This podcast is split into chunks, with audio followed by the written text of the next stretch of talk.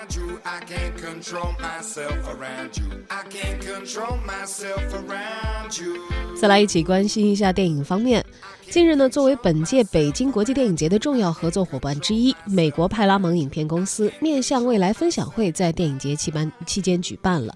本届会上最让人振奋的是《变形金刚五：最后的骑士》片段亮相。由于第五部呢要在今年的夏天才会上映，因此这些片段也是首度在中国亮相，要求媒体不能够透露任何形式的影像资料出去。从片花上来看呢，该片的特效进行了大幅度的升级；从剧情来看，也加入了很多精彩的人物，其中安东尼·霍普金斯还有宇宙大帝都是最大的亮点。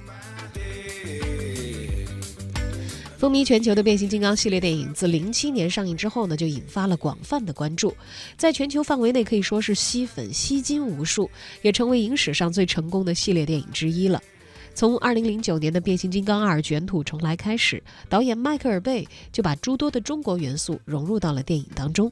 拍摄《变形金刚四：绝迹重生》的过程中，剧组更是前往了香港、北京、天津等城市进行现场取景，更有中国的演员李冰冰、韩庚加盟，在国内呢得到了广大粉丝的认可和喜爱，并且最终收获十九点七九亿元人民币的票房成绩，将二零一四年中国影史的最高票房纪录推向了新的高度。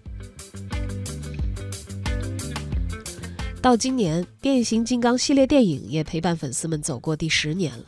作为系列影片的第五部，在今年夏天即将上映的《变形金刚五：最后的骑士》，依旧由本系列的导演迈克尔·贝倾情打造。